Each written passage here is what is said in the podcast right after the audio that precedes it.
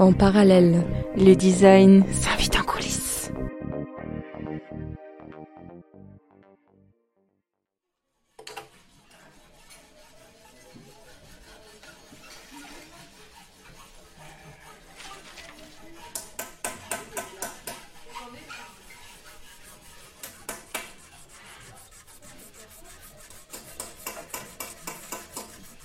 Dans la cour, c'est l'atelier qu'on voit le plus, mais dont on sait le moins.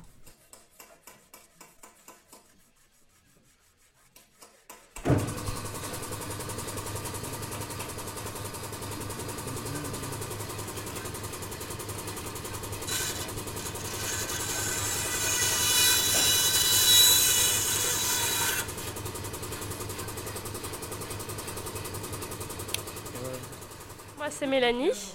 Voilà, je suis en deuxième année, dernière année. Bah, ici, on, bah, on travaille le métal, essentiellement le laiton. On travaille aussi d'autres métaux, mais essentiellement le laiton. C'est ce qu'il y a le plus. Parce que c'est le plus facile à travailler, c'est le moins cher, c'est c'est assez pratique.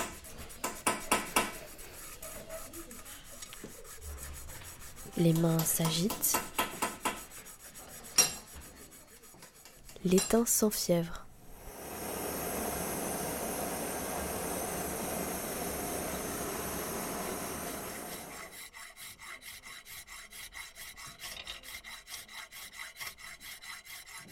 Là, tu viens planer l'espèce de, de chips, euh, l'espèce de, de vague, Ouais. alors que là, tu planes ta sphère.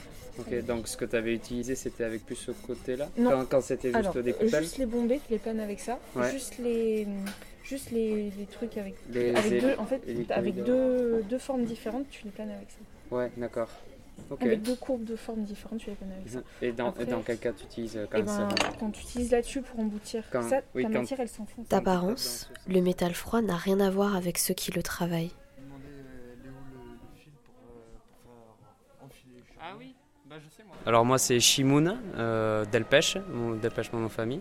Et euh, bah, moi je suis en DNMAD euh, métier d'art euh, mention espace en L3. Et tu viens taper pour avoir ton plat au fond.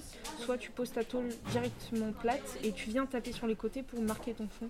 Et après tu mets en forme avec, euh, avec le truc. c'est ouf. Ah, mais euh, C'est énorme. je- ça s'utilise absolument pas comme ça, je pense. C'est vrai. mais T'as fait, t'as fait, t'as fait l'autodidacte là. Ah, totalement. je suis vraiment à la one again, mon gars. C'est énorme. Euh, moi c'est Angèle, Euh, bah, du coup je suis en cam, en L3 aussi. En fait les outils c'était des marteaux et les formes qui étaient dans le tiroir ça s'appelle des tas. C'est des outils qui sont utilisés en mise en forme au marteau du métal. Donc en fait tu as une tôle de métal que tu viens déformer à froid euh, en tapant dessus, suivant la contreforme euh, qui est ton tas en acier. Parce qu'il a grave, euh, Ouais, parce qu'il est, parce qu'il est parce grave qu'il a, marqué en fait. parce qu'il a des facettes et tout quoi. Ouais, ouais. Mais tu, Il s'est, vois il s'est pas fait un peu disquer la tronche celui-là Ah si si je pense que c'est carrément fait Ouais, disquer la clairement, gueule. ouais. Il longtemps qu'il a gueule. Putain, il s'est fait éclater. Ici, tout semble être imprégné d'une atmosphère de partage. On voit plein de trucs intéressants, chacun s'approprie euh, de manière différente selon euh, l'atelier. Et du coup on en apprend quand même beaucoup sur l'atelier des autres, les différentes euh, techniques, euh, enfin voilà, un large éventail pour certains ateliers. Et c'est toujours très intéressant parce qu'on on en apprend à, à chaque fois et, et on comprend mieux aussi le côté un peu poétique de chaque atelier.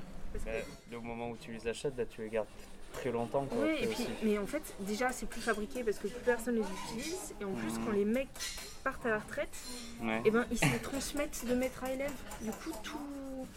Ouais. Du coup, en fait, les mecs, ils récupèrent les outils de génération en génération et toi, tes carottes après. L'atelier métal, qui donne beaucoup à entendre, laisse aussi une envie de venir y travailler le laiton. Non, je sais pas, en vrai, en cam, faut venir. hein. Je pense que les, les gens sont assez chouettes pour vous répondre et, euh, et vous faire visiter euh, l'atelier, il n'y a pas de soucis. hein. Attends, parce qu'il faut pas que je lime n'importe quoi. non plus, euh. Si je peux limer n'importe Attends, j'ai des, j'ai des pièces inutiles. Voilà, magnifique. Ça, j'ai pas-